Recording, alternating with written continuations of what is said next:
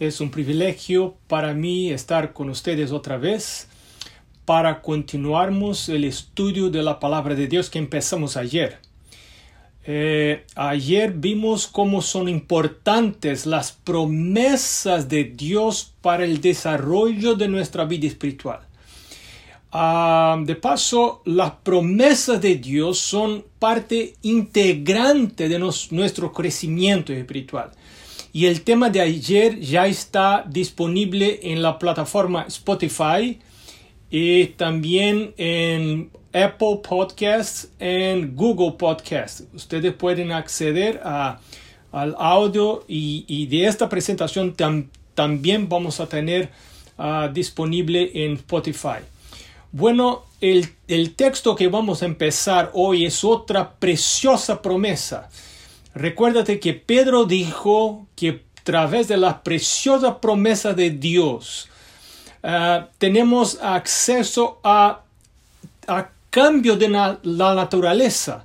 Nuestra naturaleza puede ser semejante a la naturaleza de Dios, pero ahora tenemos el instrumento de este cambio. En Lucas el capítulo 11, San Lucas el capítulo 11, los, versículos 9 en adelante.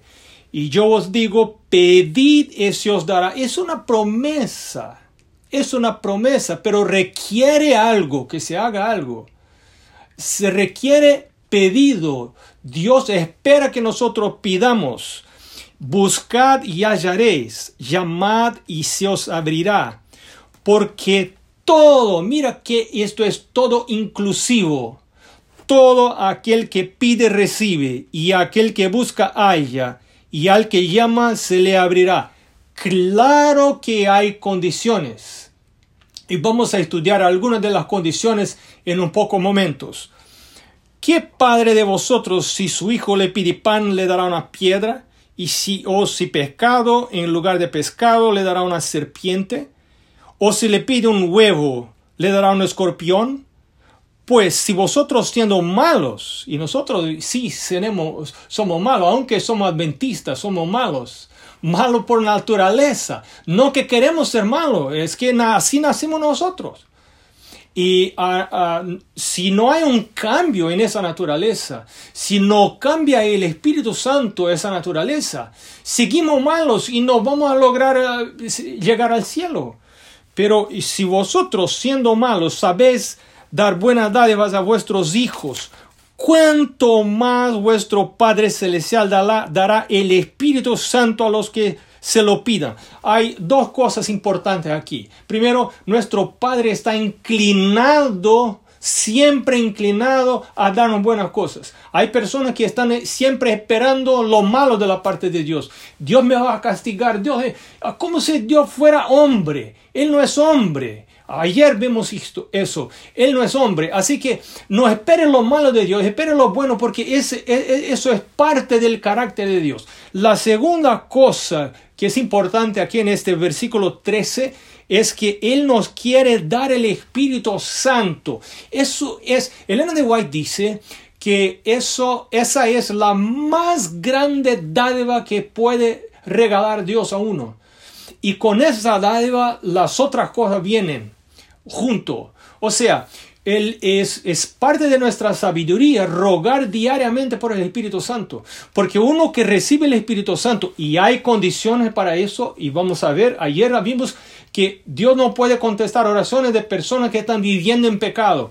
Y ayer vimos la solución para el pecado. La solución es la confesión. La confesión y el cambio. Pero si yo no puedo cambiar solo, puedo pedir a Dios fuerza para el cambio y rogar esto continuamente. Hay cosas que son imposibles a la carne, pero son posibles por el Espíritu. Entonces el Espíritu me puede llevar a dejar el pecado que me gusta y, y debo confesarle a Dios decir la verdad a Dios. Y a veces queremos engañar a Dios, pero Dios conoce nuestros, nuestros corazones. Él puede leer nuestros corazones, nuestra mente, nuestros pensamientos. Satanás no lo puede hacer, pero sí Dios puede.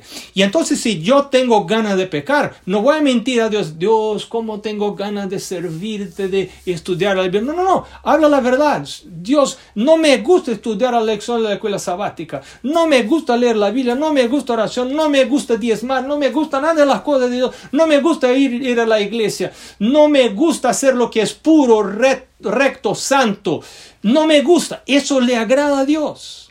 Que hablemos la verdad.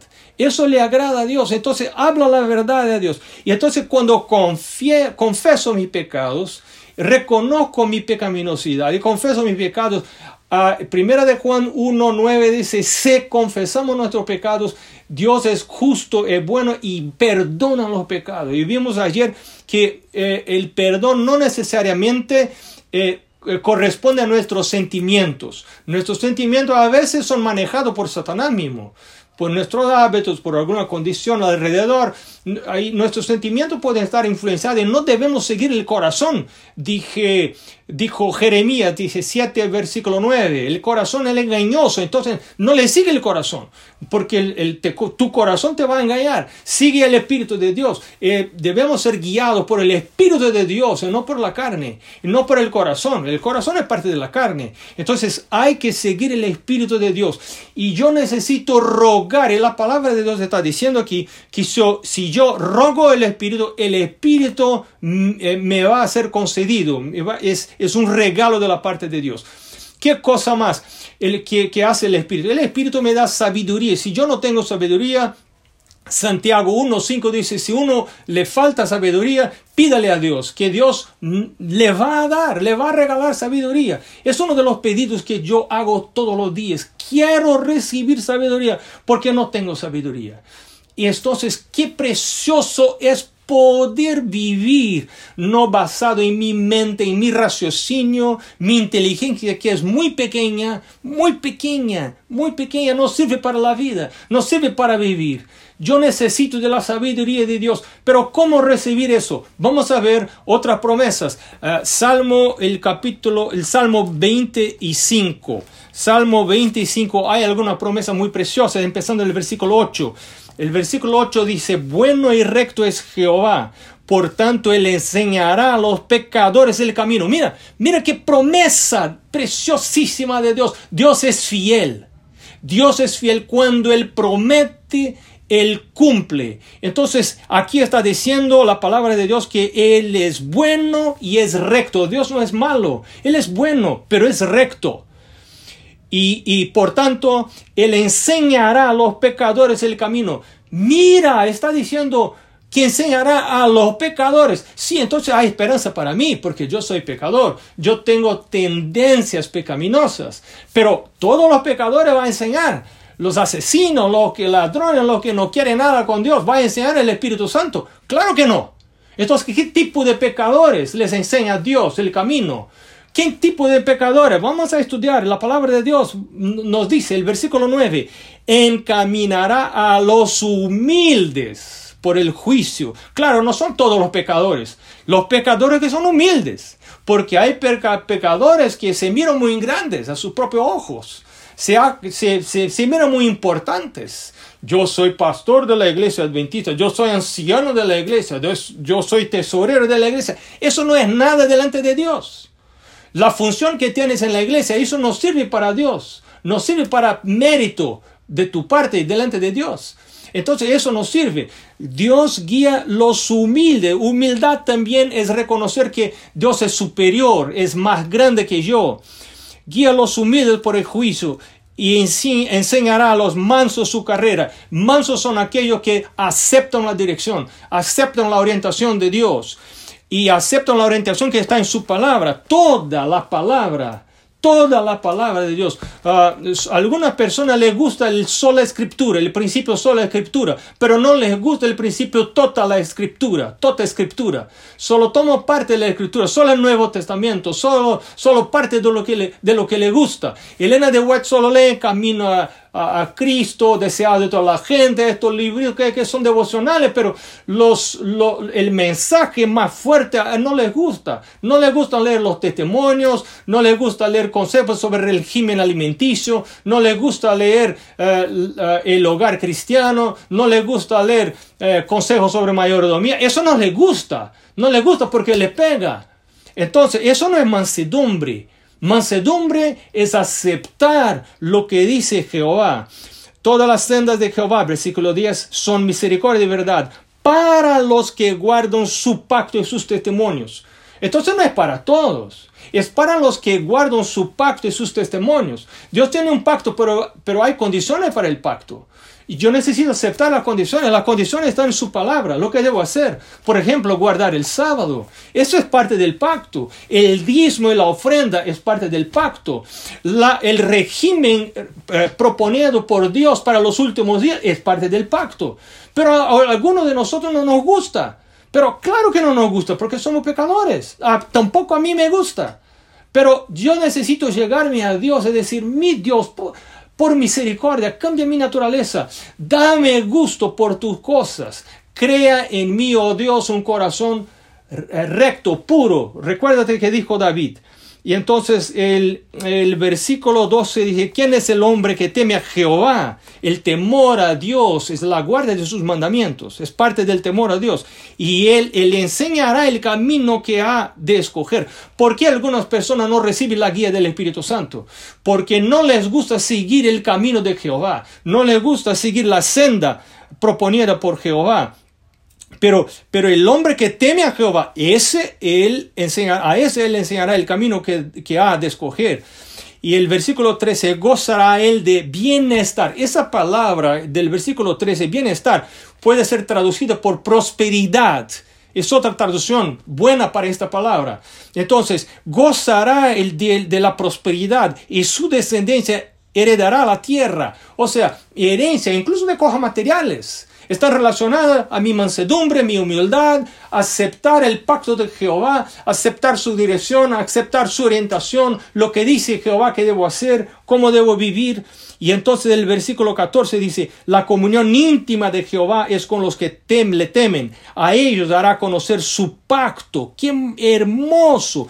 El, eh, vamos rápido para Isaías, el capítulo 48, el versículo 17. El 48, 17 dice, y 18, dice, así ha dicho Jehová, redentor tuyo, el santo de Israel.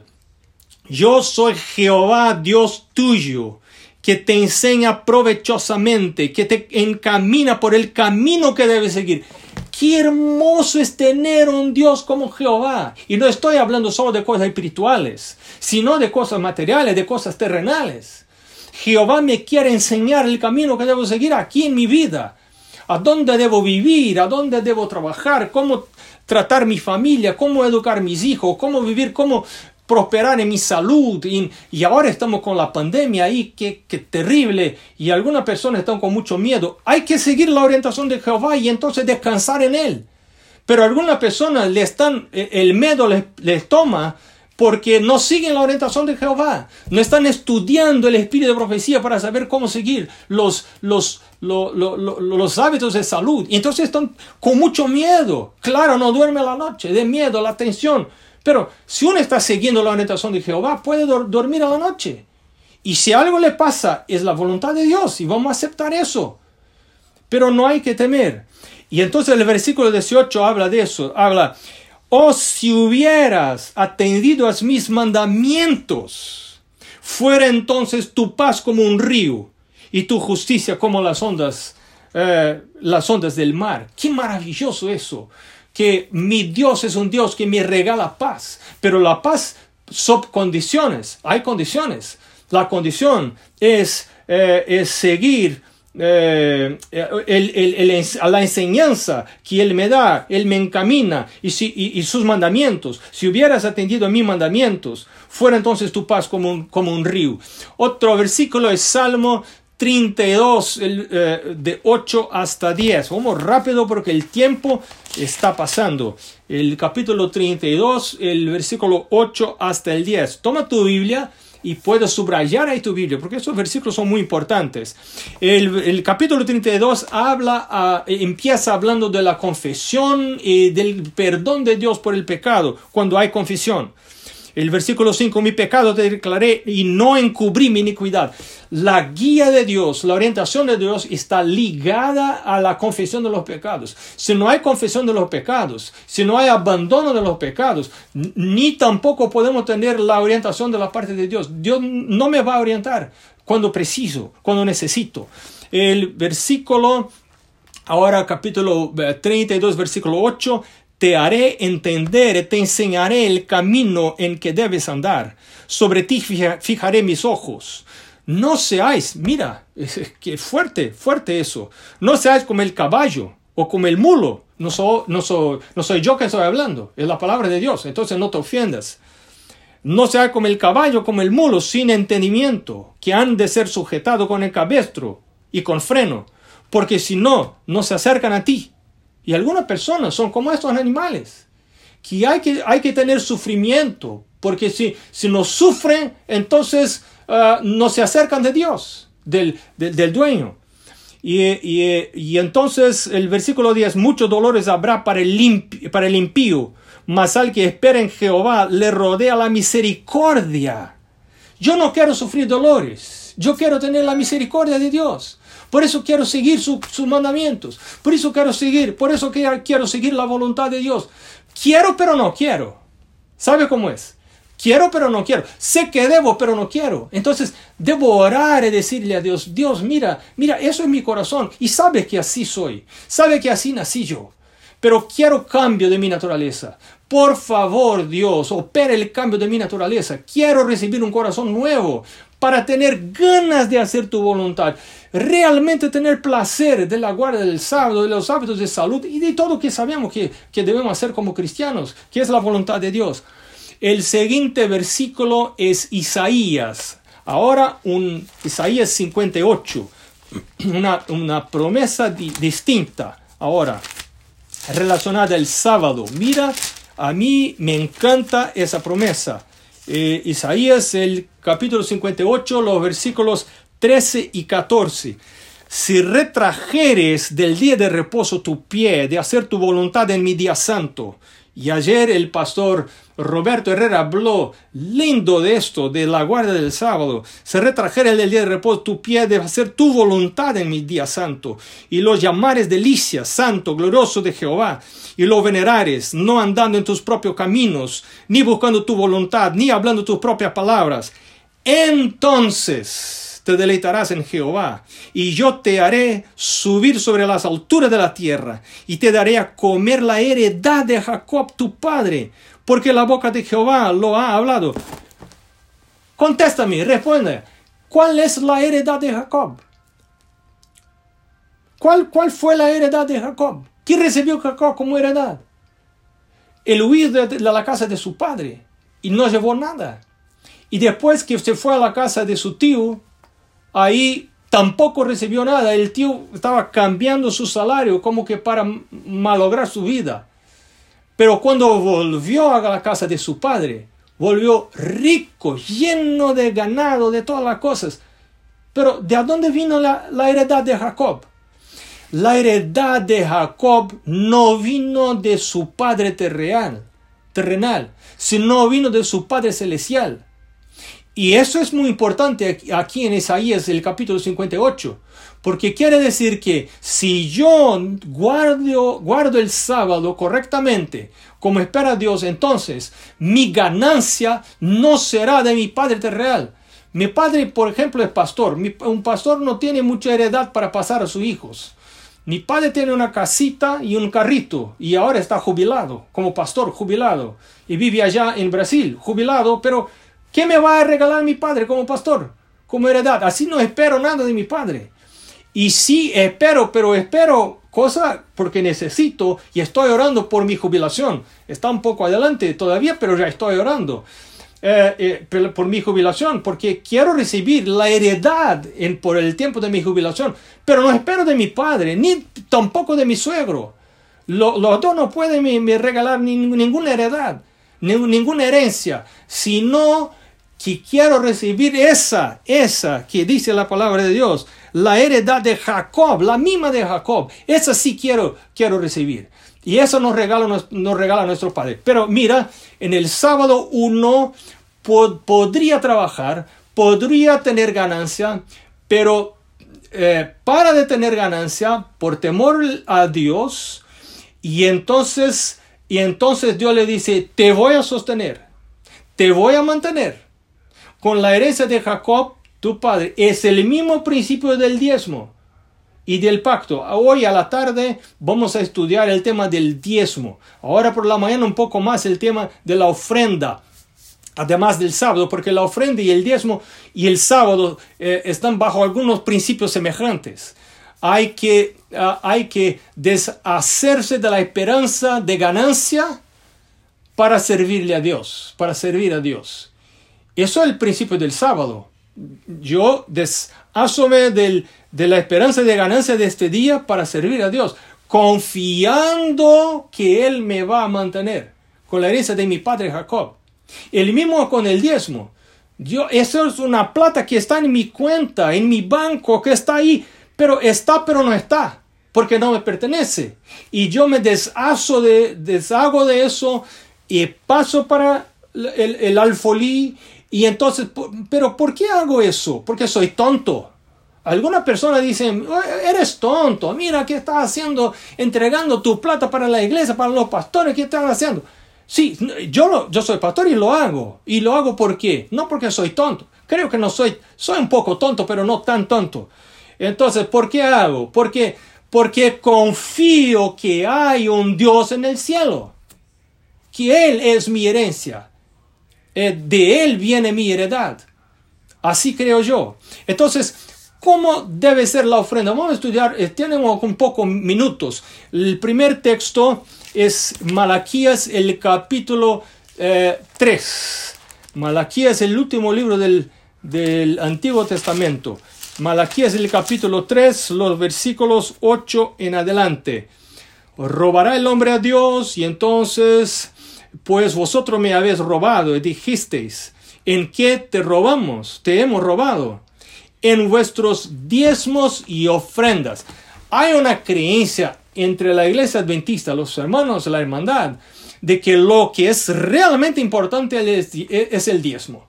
Si yo entrego el diezmo, ahí cumplí mi obligación y ahí está.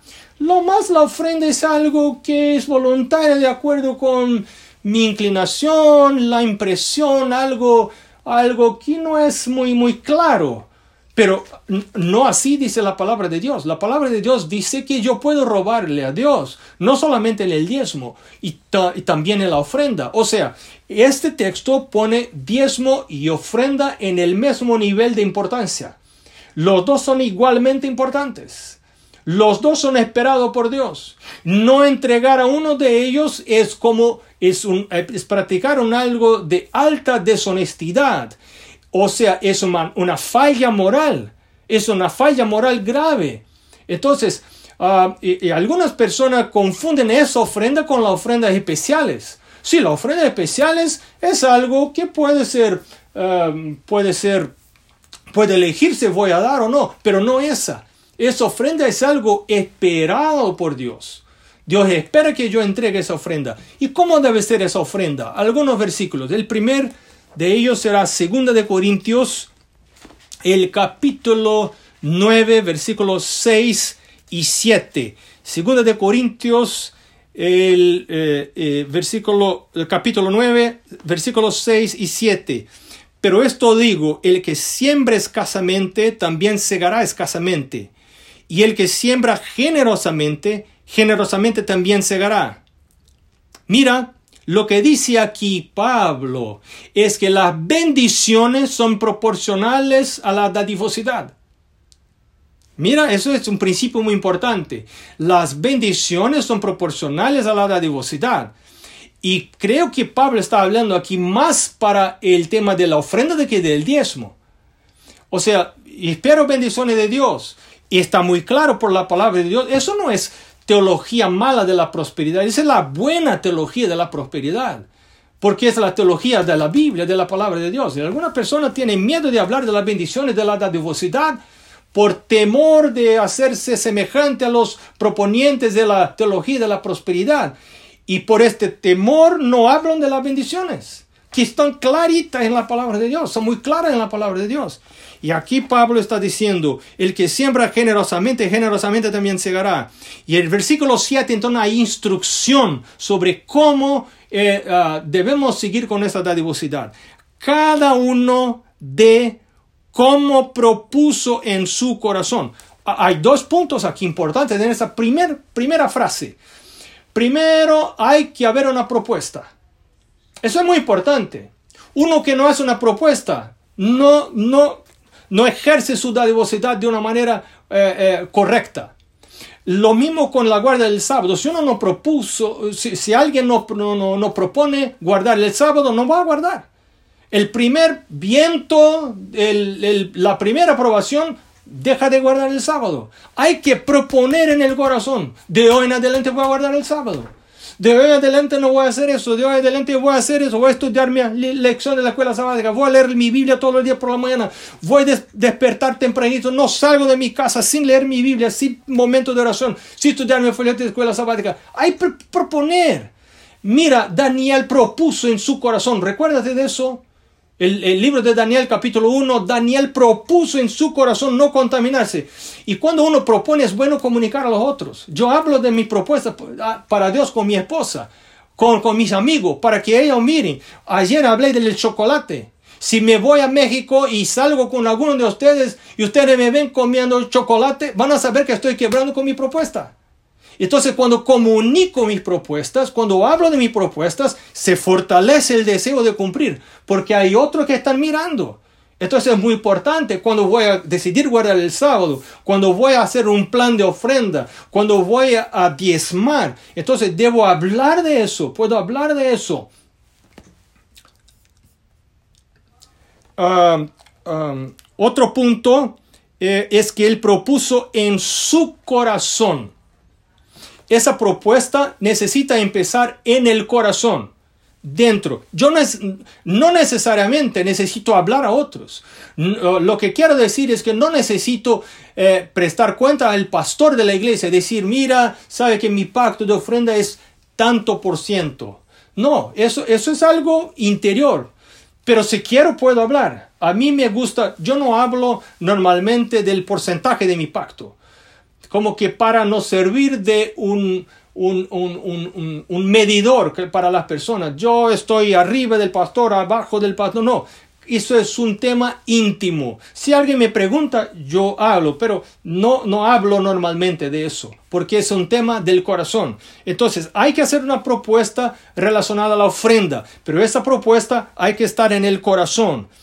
No con tristeza, porque si, yo eh, eh, entrego mi ofrenda con tristeza, es una donación, una ofrenda inconsistente. No es consistente con lo que espera Dios, porque el final del versículo dice, porque Dios ama el dador alegre. ¿Y por qué voy a estar alegre? Porque la dadivosidad de la ofrenda está ligada a la percepción de la bendición de Dios. Y Dios que es el dador, Dios que es el proveedor, el mantenedor de la vida, es a Él que estoy dando mi ofrenda. Y entonces eso me trae alegría cuando estoy eh, entregando mi pacto y lo hago electrónicamente por la computadora. Entonces me, me llena de alegría, me llena de alegría porque sé que no me va a faltar, porque estoy desarrollando una relación con el, el, el creador del universo, el, el, poseedor de todas las cosas, el, dador de la vida, el mantenedor de todas las cosas. Entonces, ni con tristeza, ni por necesidad. Si yo, si, si, si, do, si, si entrego mi ofrenda por necesidad, entonces mi ofrenda será, eh, será intermitente. Cuando hay necesidad, entrego mi ofrenda. Pero cuando no hay necesidad de la parte de la iglesia, no entrego la ofrenda. Estoy esperando que los seres humanos que están en la iglesia me pidan mi ofrenda. Y eso, ¿sabe? Trae un poco de orgullo. Me viene, puede ser que soy una persona que tengo un poco de, de pose, de, de, posesiones en la iglesia. Entonces estoy ahí sentado en mi silla en la iglesia en mi sillón en la iglesia y ahí viene el pastor, el anciano, hermano, ¿sabes que Estamos con la construcción de la iglesia, estamos con un problema aquí que quizá pueda nos ayudar. Entonces yo, de arriba de mi orgullo, saco mi, mi, mi, mi plata y digo, mira, muy bien, voy a ayudar. No, así no le agrada a Dios. No es por la necesidad de la iglesia que debo ofrendar. La ofrenda debe ser regular, así como regulares son las bendiciones de Dios. Si me bendice Dios, voy a ofrendar. No me importa si, le, si piden algo en la iglesia, no me piden si hay, si hay ah, ah, llamados para, para que pase, para que entregue la ofrenda. Eso no me importa. Yo no estoy queriendo oír llamados de hombres y de mujeres, de seres humanos en la, en la frente de la iglesia. No, los llamados, eh, los llamados está en tu ingreso. Cada vez que tengo un ingreso, eso es un llamado de Dios para que yo diezme y yo ofrende. Entonces la regularidad es la regularidad del ingreso o del aumento o, del incremento. Eh, porque Dios ama el dador alegre. Mira, ese final del versículo es también muy importante porque establece que hay una relación especial de Dios para con aquellos que son dadores alegres. ¿Y por qué son alegres? Porque están mirando a la bondad de Dios, están mirando a, gran, grandeza de Dios, a su poder y mirando a Él como el fuente de, su, de todo que, que tienen. Ah, otro versículo que quiero ah, compartir con ustedes es uh, Primera de Corintios, el, perdón, perdón, antes, antes, antes de Primera de Corintios, vamos, Segunda de Corintios, el capítulo 8, todavía el versículo 11. El versículo 11, ahora pues llevad también a cabo el hacerlo, para que como estuvisteis prontos a querer, así también lo estéis en cumplir conforme a lo que tengáis y el, el 12, porque si primero hay la voluntad dispuesta, será acepta según lo que uno tiene, no según lo que no tiene. Aquí un otro principio de la ofrenda. La ofrenda es segundo lo que uno tiene, no lo que uno no tiene. Uno que tiene más, la ofrenda es más grande. Uno que tiene menos, la ofrenda es más pequeña. Uno que nada tiene, no hay ofrenda y es fiel. Dios no espera lo que Él no me regala. Dios no espera ofrenda de lo que Él no me regala. La ofrenda es solo de lo que Él me regala. Y si Él me regala, si lo que Él me regala es grande, entonces la ofrenda hay que ser grande. Y aquí está el principio proporcional, el sistema de la ofrenda, el sistema justo de la ofrenda. Y en este aspecto, diezmo y la ofrenda están bajo el mismo sistema el mismo principio, que es el sistema proporcional. Si la, si, la, si la bendición es grande, entonces la ofrenda necesita ser grande. Si la bendición es pequeña, la ofrenda es pequeña. Pero si no hay bendición, no hay ingreso, no hay salario, no hay ganancia, entonces no hay ofrenda y tampoco hay diezmo. Eso es, eso, ese sistema es parte de un Dios justo. Para él los pobres, los ricos están en, en el mismo nivel de importancia. Y así el 10% para el pobre es lo mismo que 10% para el rico. Es 10%. Es, es un sistema justo. El, el siguiente versículo es Primera de Corintios. Ahora sí, Primera de Corintios, algunas páginas antes, el capítulo 16, el versículo 1 y 2. El 2.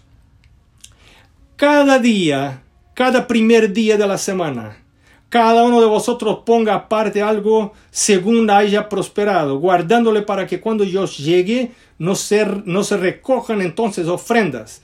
Mira, hay, aquí está el, el, cómo planear la ofrenda. Yo necesito planear mi ofrenda. Mi ofrenda necesita estar planeada y, y, el día para planear mi ofrenda no es el día sábado. Pablo no está mencionando el día sábado, Pablo está mencionando el día domingo.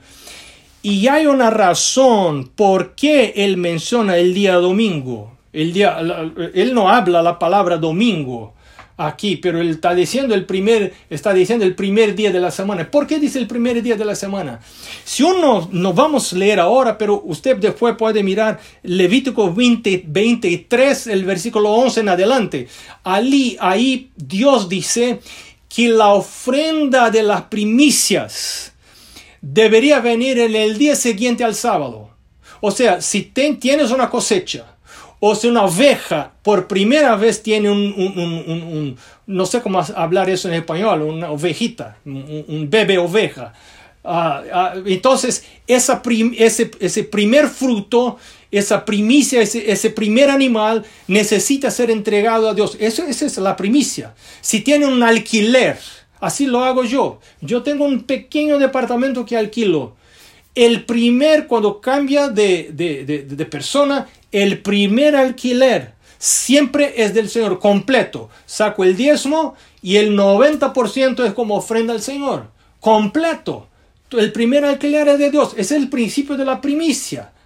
Y entonces, pero para los judíos, según eh, el Levítico 23, versículo 11, el día para entregar no era el sábado, el día para entregar eso era el domingo. O sea, cuando Pablo habla del primer día de la semana, para los judíos esto ya estaba en la mente de ellos. Era el día de la primicia. La primicia indica no solo la primera cosa, pero la cosa más buena y entregada antes que yo consuma otra parte. Entonces, eso es un, algo muy importante. Cada primer día de la semana, cada uno de vosotros, cada uno es cada uno, todos, mi familia, mis hijos, necesito estar en este plan. Si quiero que el corazón de ellos esté, esté ligado con el corazón de Dios, necesito incluir mis hijos en este plan.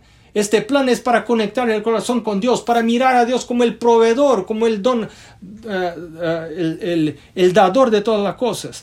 Y entonces ponga de aparte algo. Según haya prosperado. Aquí otra vez el sistema proporcional. para los que prosperó más, más ofrenda. Para los que prosperó menos, menos ofrenda. Para los que no tiene prosperidad, o sea, no tiene ganancia, no hay ofrenda. Y ni la iglesia va a decir, hermano, ¿a dónde está tu ofrenda? Hermano, el día. No, no, la iglesia no lo hace. Porque es un tema no con la iglesia, es un tema entre uno y Dios. Y Dios sabe si yo tuve ganancia. No necesito pedir disculpas. Pastor, disculpa porque ahí no estoy entregando el diezmo. ¿Sabe qué pasó? No, no hay explicación para pastor. No hay que explicar. No, no necesita explicar. Necesita explicar más arriba. Es más arriba. Es para Dios para Dios mismo, porque Él sabe si tuviste ganancia o no tuviste ganancia. Él sabe si yo tuve ganancia y cuánto fue la ganancia. Recuérdate de Ananías y Zafira, porque trataron de engañar, pero uno no puede engañar al Espíritu Santo. No es posible. Y la mentira de ellos no fue que iban a entregar y no entregaron, sino la mentira de ellos fue, fue por la proporción porque asumieron que iban a entregar 100% y no entregaron 100%, entregaron algo y puede ser que fue una buena ofrenda, pero no fue la proporción prometida. Habían proponido algo en el, quizá no en el corazón, quizás son en la boca, pero hablaron algo, pero trajeron otra cosa. Y, y entonces ahí, ahí fue el problema de Ananías y Zafira. Porque, porque Dios mira, Dios sabe todas las cosas, Dios conoce todas las cosas. Entonces, este versículo para mí es muy importante porque me enseña el sistema.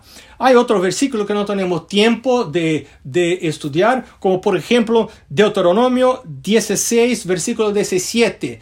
En mi traducción de mi lengua dice a la proporción de la bendición, o sea, más bendición, más ofrenda, menos bendición, menos ofrenda.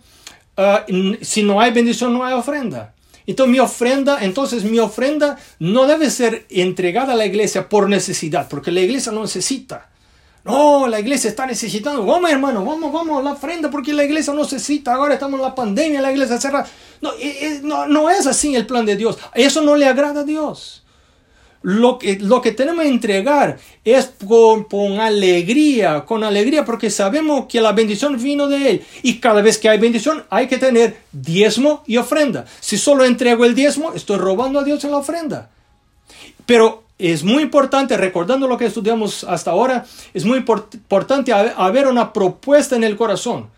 Y ya propusiste algo en tu corazón. Esa es mi pregunta si ya tiene una, una propuesta de un porcentaje. Dios sabe que estoy estudiando la, tu palabra y, percebo, y estoy viendo que, que mi ofrenda necesita seguir el sistema proporcional.